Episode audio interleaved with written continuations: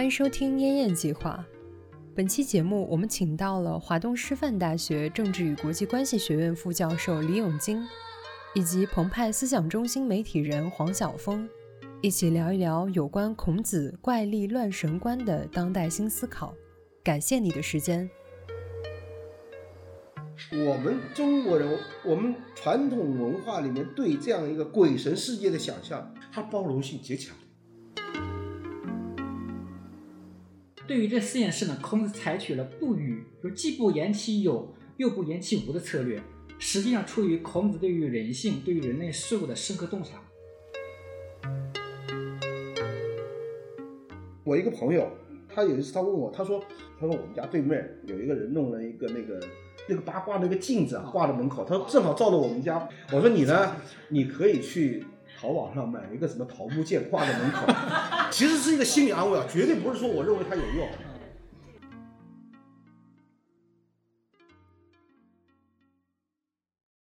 其实今天的话题呢，我我我自己也是非常非常感兴趣的啊，因为你的这个笔名呢叫有鬼君对吧？一本书呢叫见鬼有鬼，第二本书天下无鬼就说你到底怎么想的啊？到底怎么想的？永金找的这个题目很好，因为《论语》我就这一句说。子不语怪力乱神。你如果现在问我，比如说我相不相信有鬼，这个我其实很难很明确的回答你。但是呢，有有一点就是说，其实我的态度和这个孔子是有点像的，不语怪力乱神。我是把他不语的东西写出来，但是呢，我不做判断，我不做判断，我只是说古人对于鬼有这样的一个认识，我们只是把它描述出来，我并不是说他对错，实际上就是述而不作吧。讲的这个题目就是说，呃，子不语怪力乱神。其实孔子是没有说鬼神存不存在，对，其实他是认为是存在的，但是他认为我不能谈这个东西，不能谈什么呢？扰乱秩序。这一点我觉得是儒家特别强调一种秩序，儒家特别强调秩序。那怪力乱神实际上都是溢出正常的一个宗法也好，伦理也好。呃，政治的秩序之外的东西，这些东西呢，我如果要把这个社会规范起来的话，这些东西就不能不是说不能存在，要把这些东西规范在一个秩序里。如果我们的能力达不到的话，就不要去谈这个。我觉得这是他的一个态度。我们后来很多很多这个讲儒家信鬼还是不信鬼的话，其实很多时候把这句话呢是有一点点，我觉得是有点点误解的。很多人是有点误解，觉得儒家是持无鬼论的。但实际上，尤其宋明呃理学之后啊，到清代的时候，其实很多一般的知识分子那种儒生啊，他真的就不信鬼，他把宋人的那些呃朱熹啊他们的那个说法，把它往前推向极端，不相信鬼了。所以后来的清代的汉宋之争啊，汉学和宋学之争，很多人就是批评宋学的，就是你比如说汉学的，你像那个这个，我们有两部著名的那个。志怪笔记小说，一个是袁枚的《子不语》，一个是纪晓岚的《幽微草堂笔记》。这两个人都是搞汉学的，偏向汉学的。这两个人的小说里面有很多就在借鬼故事、讽刺、挖苦那些不信鬼的儒生，非常多。袁枚和这个纪晓岚其实他们也是儒家的立场，但是呢，其实他们是门派不一样。其实就是说，对之前从孔子到朱熹以来对鬼神的看法有了分歧。到了清代以后，分歧越来越大，就是以至于有鬼和无鬼的形成了两个极端的对抗了，就是大家互相就是互相写故事来黑对方。我个人呢觉得儒家整个来说还是信鬼的，为什么？我有一个基本的看法，就是说我们知道儒家特别强调祭祀，他的祭祀是什么？就是说其实是一个鬼魂观念，就是祖先崇拜，对吧？他把祖先崇拜变得秩序化、规范化。他当然，这个祭这个祭祀的仪式规范化以后，它实际上是可以推广到我们的就整个政治治理。把这样一个一个东西规范化以后，其实你的前提就是我为什么要祭祀祖先？我为什么要祭祀鬼魂？那首先是要它存在的。但是这个存在呢，他又不愿意过多的参与。而且我们知道，儒家有一个很重要的一句话，叫一个人呢。最重要的是立功、立德、立言。它实际上这里面有儒学、儒家对死亡的一个看法，就是说，所有人从古代到现在，我们都有一个困惑，什么呢？我们相信世界是永恒的，或者宇宙我们可以无限的，但是人的生命是有限的。它这就是一个很重要的矛盾。我希望了解世界，我希望了解社会，但是我的生命是有起点也有终点的。那么这也是一个非常矛盾的事情，或者说是人类可能是最大的痛苦。那么我想用什么办法来延续呢？或者说我用什么办法来解决这个困惑呢？儒家的办法是什么呢？子孙后代。对，就是说我对这个世界的一个贡献，我对这个世界的认识，我通过我的子孙后代，我可以延续下去。所以他们特别强调强调，即使对后人。那么实际上他这个生命啊，认为我的生命在我的后代那里会有延续。所以，我我们有时候我们当然会批评儒家很多讲的那种所谓的封建的糟粕，讲要孩子啊什么的这些东西，它其实它这里面是有一个它解决这样一个困惑的一个或者说困难的一个办法，一个思路，就是我通过子孙后代的延续。那么我我一个，比如说我这个人，假如说我在这一世我有立功、立德、立言，我都有成就，那么后代就会受尊重，然后我们的后代就继承了我这样一个功业。那他就觉得我这样一个，我就是通通过子孙实现了和宇宙世界的一个永恒的同步，可以持续下去。这个是儒家可能是一个非常有特别的地方，但是和道道家、佛教它就不太一样。道家庄子我们知道，庄子呢，他实际上是面对死亡的时候，他其实也知道是这一三生，但是呢，庄子是一个很乐观的态度，鼓盆而歌，就这个事我不 care，我实际上是通过自己的心性。修炼，或者说我提升，然后我对这个身后的世界我不太在乎。我认为是他是有一个很那个很清醒的认识，就是以有涯随无涯待矣。就是说我我的生命如果说就到这个时候结束，那就结束了。我为什么要想那么多呢？他是一个蛮豁达的一个态度。所以说道家道道教以后，道教又不一样了。道教是什么呢？我们讲儒学是，他是说通过后代。道教是这样的，我个人我不死。对吧？我要长生不老，我来通过这个缓解我心里的焦虑。方文介先生就研究那个早期道教的，他就讲过一个很有意思。他说，世界各种宗教里面，只有道教是什么呢？灵肉不分的。因为我们讲其他伊斯兰教也好，呃，基督教各种其他宗教，灵肉是分的，道教是不分的。它是什么呢？我的生命和我的灵魂是要一起和这个与天地同寿。它其实道教到道家到道教有一个变化的，有一个变化。它其实这也是缓解一个死亡的焦虑，就是我的我的生命、我的肉身和魂魄都能够延续，这是一个解决的思路。还有一个是佛教的解决思路，你知道，其实它是一个，它首先它承认死亡，然后它是个死亡之后呢，你通过一个轮回无限的进入，但是呢。这里面在佛教进入中国之后呢，一个有一个很大的变化，就是和我们中国的这个适应的，就是你知道我们在正统的佛教的这样一个理论里面，就是我人进入轮回转世以后啊，我那个魂呐，其实是不是跟着走的？神识已经灭了，对不对？他其实他不能说你跟你不是说我我们讲的那个轮，我们讲的看到很多轮回的故事的时候，魂魄是走的，其实这不符合佛教的原理的。佛教其实是讲这个神识是要灭掉的，但是你像我们他进到那个中国了以后，尤其在魏晋南北朝，有很多那种神神灭论、神不灭论的讨论。我们实际上这个东西，我们仔细琢磨一下，他为什么这个这个的会员他们要讲这个神神不灭？其实是因为和中国的这样一个儒家的或者说我们传统的一个对死亡的一个看法，就是说。我本来儒家，我是讲的，我身后有很多很多，我的子子孙孙可以延续我的功业的。哦，你这样一神灭了，那我祭祀的时候，我我是祭给谁呢？所以他是有有一个妥协。为什么？其实我那时候看那个佛教的时候，我就觉得很不对呀。为什么他们明明是按照佛教的一个基本的原理，神识应该是俱灭的，对吧？和肉身俱灭，然后你进入一个新的，重新原生缘起。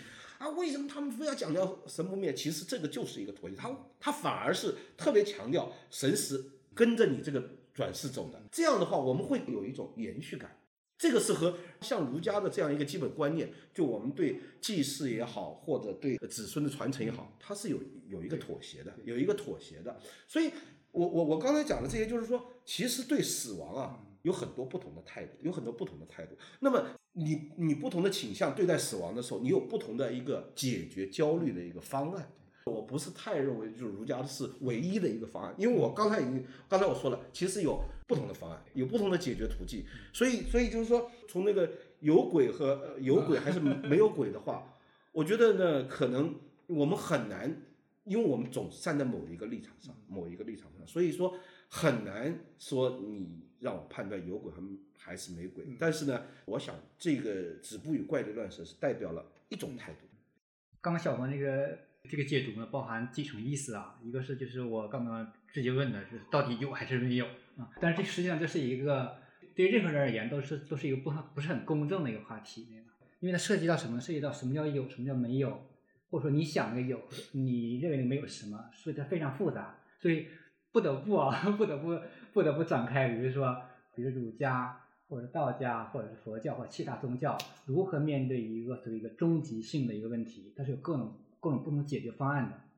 但是我也注意到呢，你刚刚你提到了，就是说这个这个怪力乱神这句啊，我我刚刚把它翻了出来啊，就是说孔子不谈论怪异蛮力作乱鬼神，嗯啊，然后你引出一个结论呢，就是说。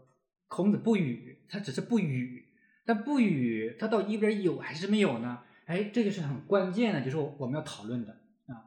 呃，然后小峰接下来的这个谈话当中呢，实际上呢会隐隐约约的，或者是甚至直白的告诉我们，孔子认为是有，对吧？哎，孔子认为是有的，但是到后来呢，就是有人将它推向推向极端的，认为真不存在，于是乎呢，就出现了两种这个对立的这样的看法。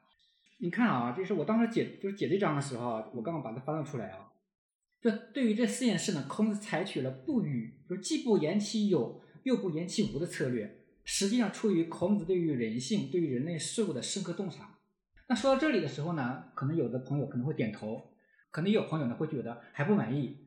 什么不满意呢？孔子到底认为有还是没有？所以这个问题就涉及到了什么叫有，什么叫无，什么叫存在还是不存在？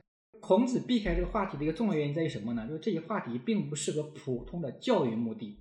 孔子说：“中人以上可以与上也，中人以下不可与与上也。”你要知道啊，就孔子认为这个人呢是分成上中下的啊。这个这个老子同样同样如此，对吧？上士、中士、下士。那么孔子认为呢，都是这样子啊。那么近代有个观点就是说，我们所有人都是平等的。嗯，可以信其有，可以信其有啊啊。对。但事实上呢，这个人在在在这个天生的天然的智力上，在方方面面，实际上他是有差距的啊。但孔子为什么刚刚讲为什么是人类导师呢？他就考虑到这一点，对吧？中人以上可以与上也，中人以下不可以与上也。那怪力乱神因其与人们意识的人们的意识啊的关系，如果对这些事物哈穷理之治，你讲他，你用理性将它分析到极端，人们的认识就会别开生面，人们会认识到。它就是一个纯粹的精神和完善的理智上的问题，就是鬼神。你看，这段语义已经发生转换了，从一个市民呃庶民意义上的这个鬼神呢，变成了一个，如果经过一个纯粹的推论之后，它是一个纯粹的精神和完善的理智。但是呢，这个话题还没有完，话题没有完啊。那个我看到永金这这这个书里面这段话，我特别高兴，因为我是哲学系毕业的，所以所以他他这个特别有意思，就是。然后，然后我就觉得，哎，我现在可以比较理直气壮的说，我其实还是倾向于有相信有鬼的。这说明什么呢？证明我的这个哲学研究比较深入啊。如果只懂懂得一点点，我可能就是无鬼论了。对对对对，对对对对。所以，所以这个我觉得蛮有意思的。我我也我也这么理解，是非常诚实的。就能做到穷理之治的人，毕竟是人群当中少数。值得注意的是啊，孔子虽然不与怪力乱神，但是呢，他对于道。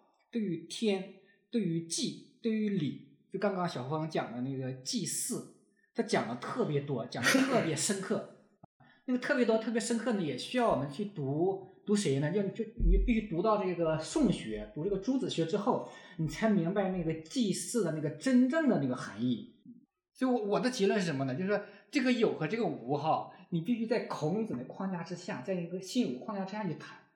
永清提到了不少这个宋儒对。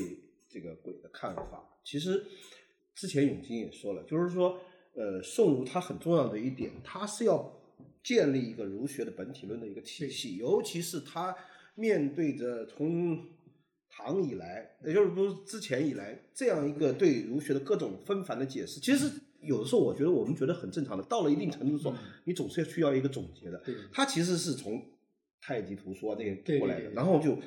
这个张载讲的讲了一个是大家都在用的，就是二气之良能。对对对，这个怎么说呢？就是说这种东西良能呢，实际上就是一种能动性啊。这个二气，你既不能简单的归为物质性的，你也不能简单的归为精神性。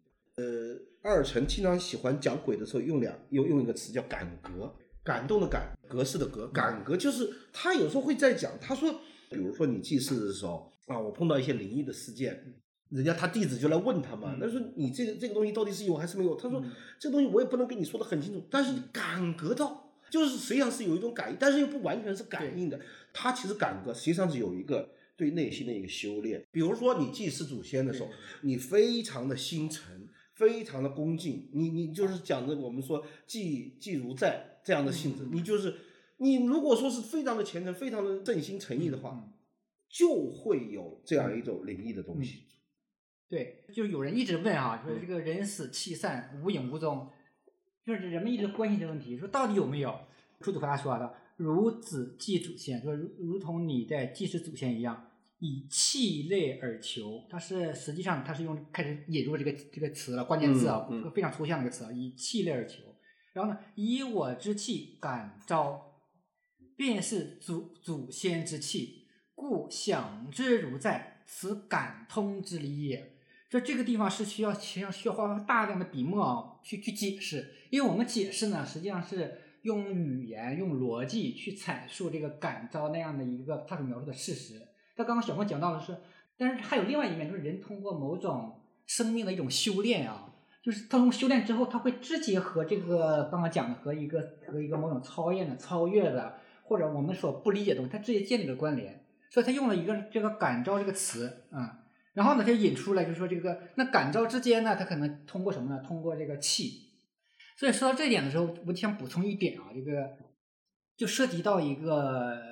就是这个哲学或者心灵哲学，就最最前沿的那个话题嘛，就是那个意识到底是怎么产生的？因为它这这个是它目前是两派对吧？一个是自然主义的话，就是严格的就是说万物这个全是物质对吧？物质然后演进演进，然后呢这个比如说通过宇宙的那个比如说这个那个电电流啊，然后导致什么分子聚聚聚集对吧？然后达到一定量了之后，就突然之间出现了一个哲学术语叫叫什么涌现对吧？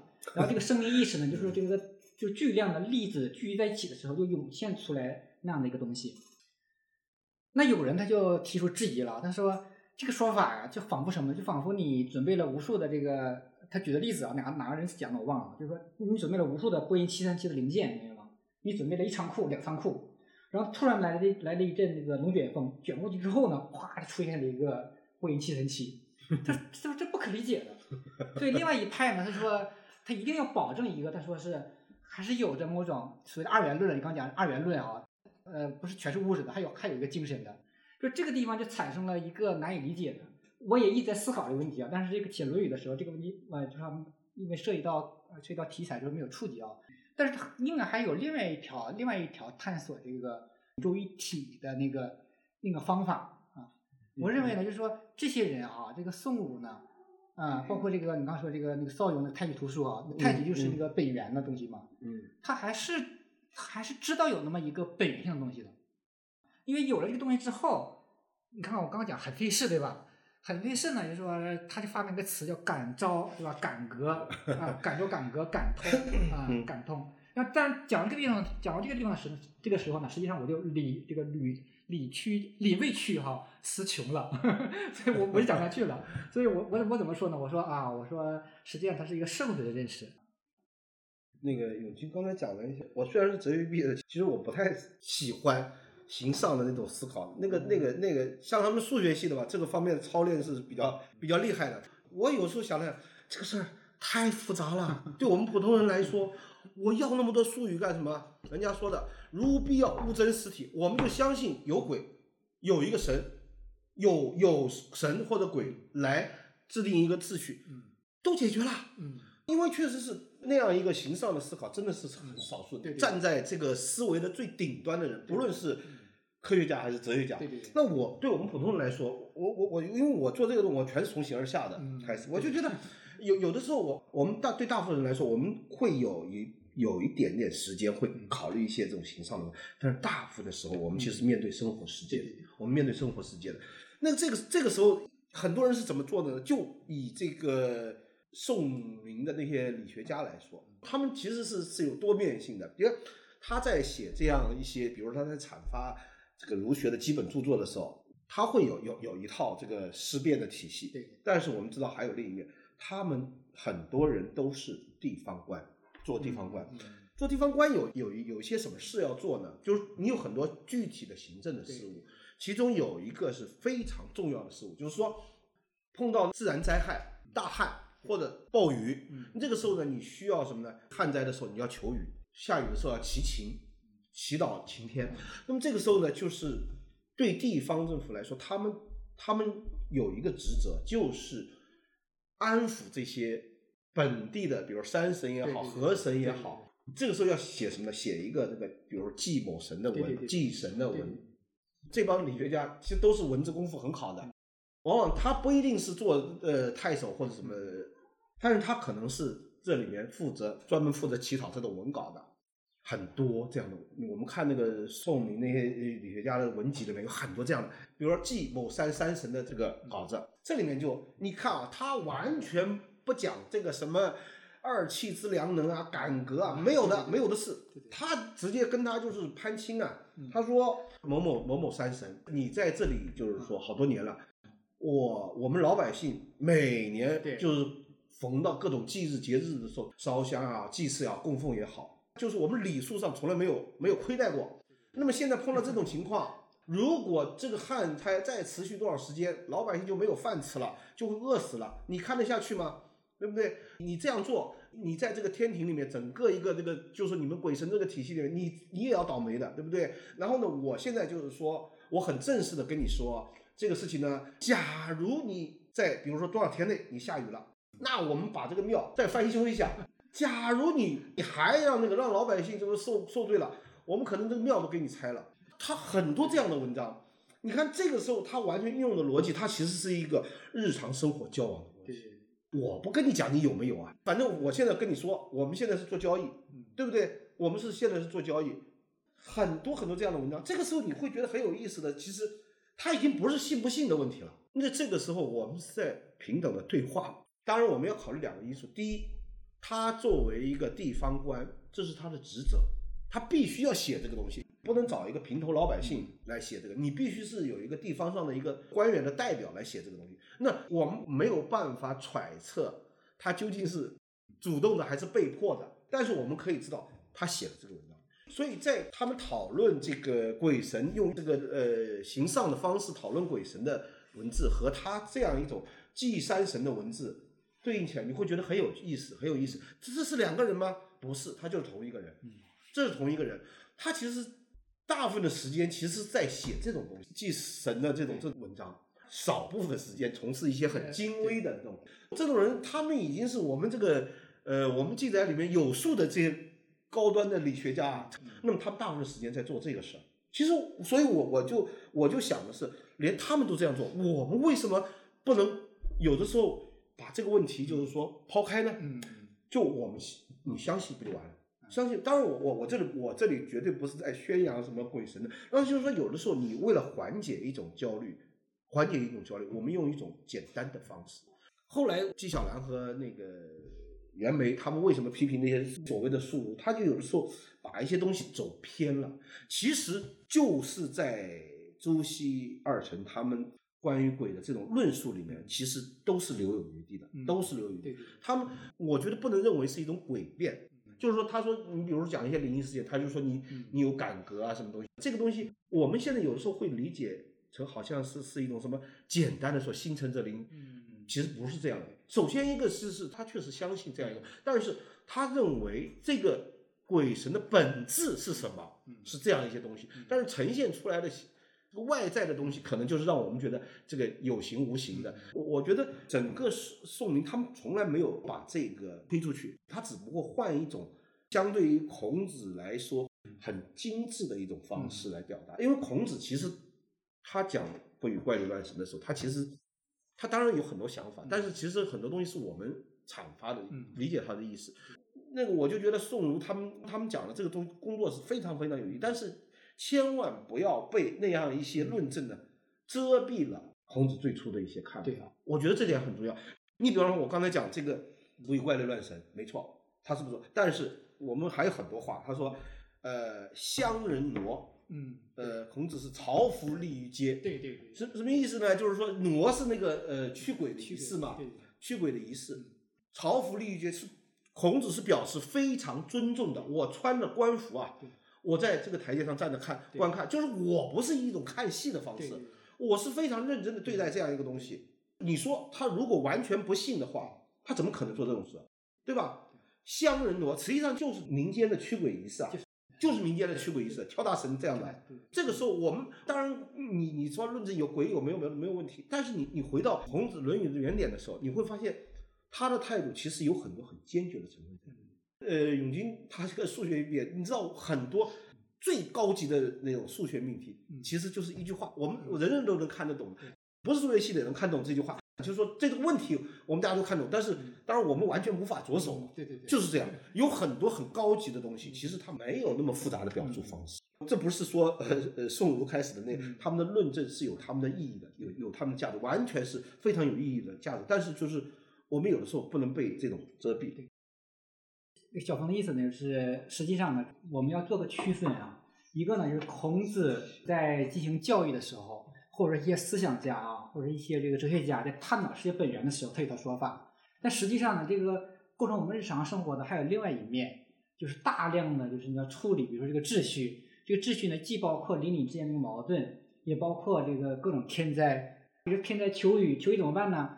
你看这个那个荀子里，我我书中呃也是也说了这句话对吧？说求雨的时候，我求雨的时候就下雨了，这咋回事啊？那个那个荀子说，哎呀，他说。和你求雨的时候不下雨的是一样的，就是你求雨的时候下雨的，实际上呢只是巧合偶然。就是说，他他从这个角度去理解，就是这个仪式。但是为什么要有这个要有要有这个东西呢？或者说，荀子有没有更深刻的认识呢？这这我们就不是很不是很清楚了。但是刚刚就说这个小峰这个讲法，实际上我我是非常认同的。在孔子那里，他是一个他是一个综合，对吧？他是他不用分析，不用，他是知道乡人的挪的时候，那个乡人他们那个世界背后是什么东西。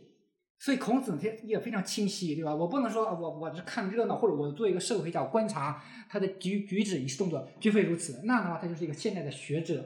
孔子不是这样子的，他是表达一个在场的瞬间就和那个在一起的，就他的孔子的认识和或许啊是超越了这个，就说这个一般人的。但是我想啊，就是那个没有这个观念的，或者说是没有刚说这个理论分析工具的那些人，当他们进行这个挪戏的时候。他们那个世界，我想和孔子那个世界，我我认为是一，我认为是一致的。就他们都看到了一个说那个本源性的、根源性的东西。至于怎么定义它，那可能是这样一回事。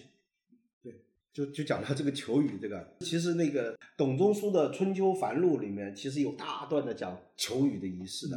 啊，弄几只蛤蟆，弄几个童男童女，他们记啊。但是我我们我们，你想董仲舒是多高的这个汉代第一大儒了，对不对？其实那个当然有一个时代背景的原因，就是说那个时候在。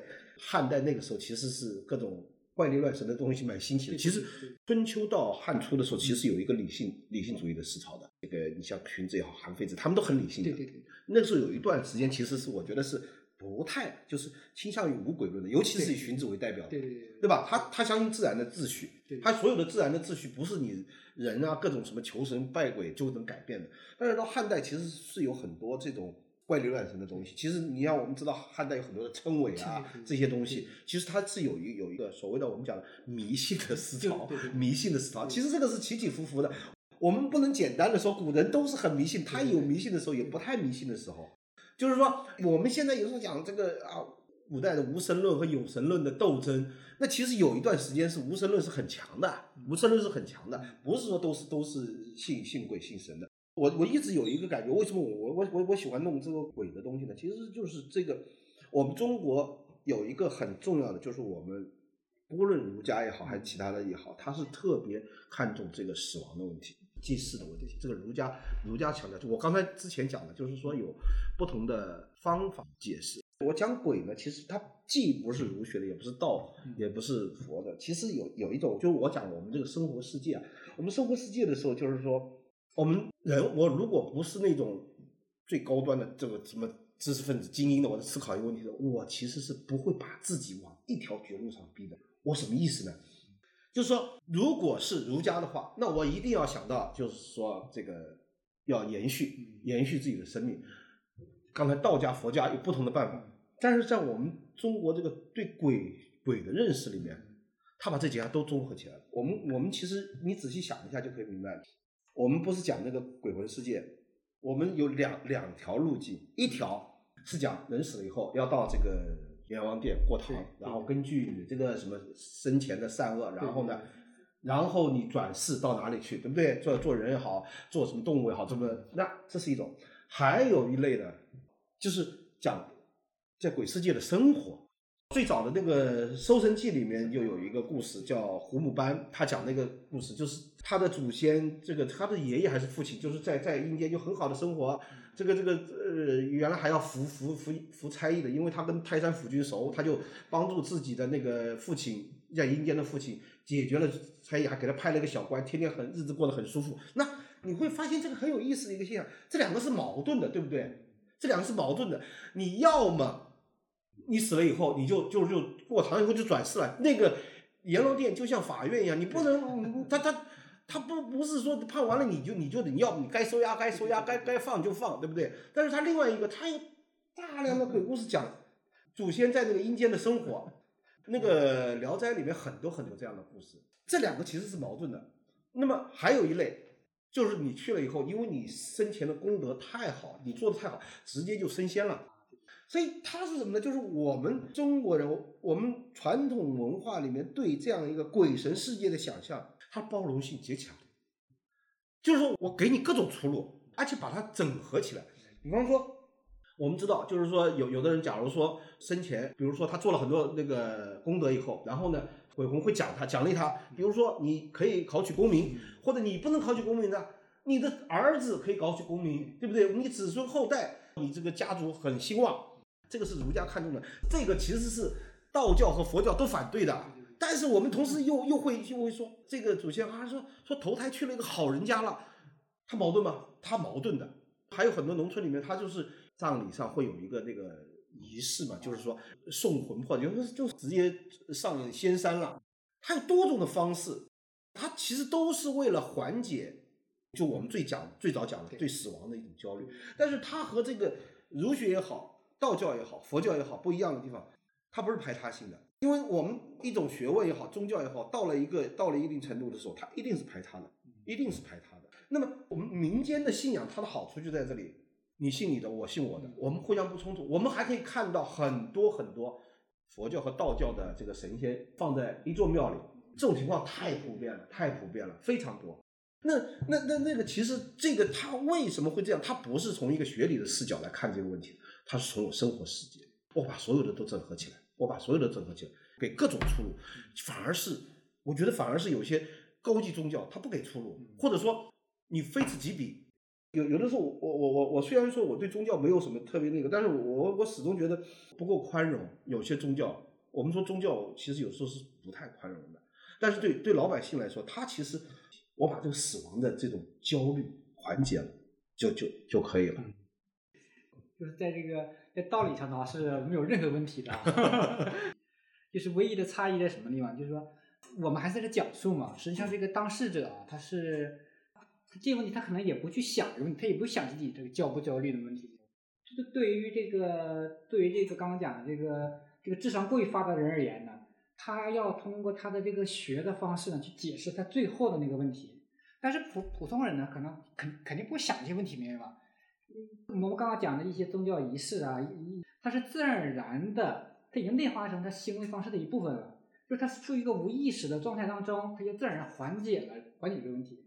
就他们必须通过这个怪力乱神所代表的这些，我可能我们今天可能觉得杂七杂八的，对吧？各种庙对吧？庙里供供各种大大大小的神仙，什么都有，对吧？他是通过这样的一个方式去缓，刚刚讲的缓解了一个所有人面面临着一个根本性的问题。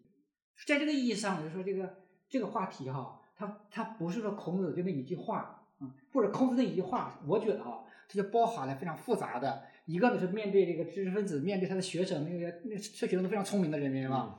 他必须讲，他必须讲个天，讲道，讲那个人，讲义，讲讲这东西。第二呢，他要他要面对刚刚说那个乡人对吧？面对一些大大小小的官员，面对非常难以处处理的来场瘟疫，对吧？来场瘟疫怎么办，对吧？就整个这个这个，我我觉得这个孔子呃刚刚这一句话，包括其他的，比如敬事贵神这样就类似类似这样的话啊，它都包含了一个呃，就是一个它的现实的教化的意义、秩序上的意义、政治上的意义。那个我们现代人其实有很多我们我们现在碰到的问题，古人也碰到他们的问题。我觉得在在根本的意义上呢，大家碰到的问题是一样的。然后有一些有一些东西是有延续性的。我为什么这么说呢？就是有一个我我注意到一个很有意思的一个东西，就是我还是还是讲我这个关于鬼的这个东西。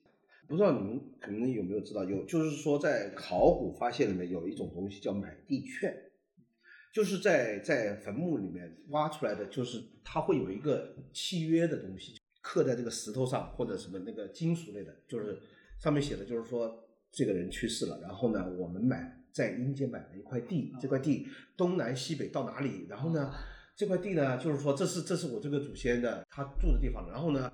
其他的恶鬼啊，你不能来骚扰这块地方，你就不能随便乱来。然后呢，这个地写契约，谁谁谁是见证人，谁谁谁是中保人，什么什么的。这个这个很有意思的，就是说这个东西在东汉就已经出现了，出土发现了，它那个格式都差不多的。他说这个两个见证的神是呢，东王公和西王母，然后两个两个很很著名的一个见证人，这两个人名字啊，一个叫张什么固，李定度。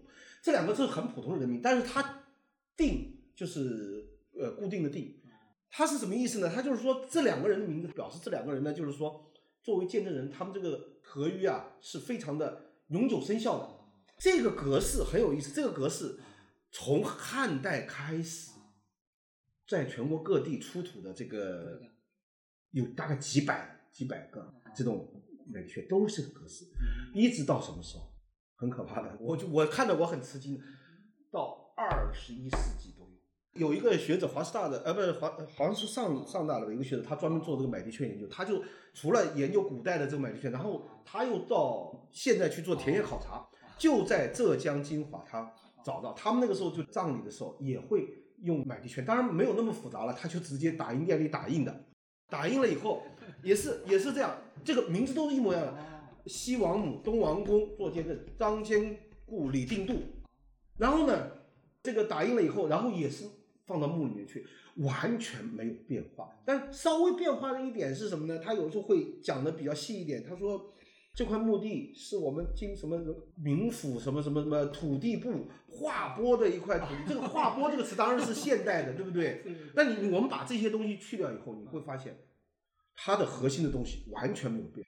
我这个很吃惊，他不光是在浙江地方，他后来那个人到陕西，也发现了这种，就是就是当代啊，就是当代，就零几年的时候，他去做田野考察，也发现了这个东西，这个这个特别有意思，就是你从东汉到现在完全没有变化，完全没有变化，格式几乎是一模一样的。你说人的思维，我比如我们当代那那些人，嗯，现在的那些人，那个村民们，你说他一点科学都不懂吗？他还是活在东方吗？绝对不可能的。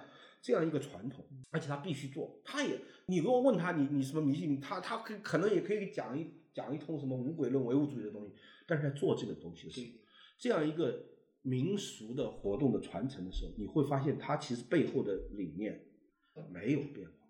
我就觉得就是说，我们和两千年前的人比较起来，我们的生活环境各种什么都都有很大的变化，完全不一样，对不对？但是我们最深的一些要求。最深的一些想法，我们最深的一些恐惧，完全一样，但是我们可能有不同的解决方式，所以我觉得就是我们为什么要要要读这些从孔子以来的这些牛人的东西，因为真正最牛的人，他思考的问题和我们现在思考的问题是相通的。其实这个问题就是大家永远在谈的，哲学就这样，哲学就那么几个问题，不断的有各种方式，你在。你在不同的生活环境上，你有不同的解读方式去理解它。就像我我们现在讲这个“子不语怪论”什么，和我们在一百年前讲这个东西，可能就完全不一样。所以有有有很多问题是永远都有价值的。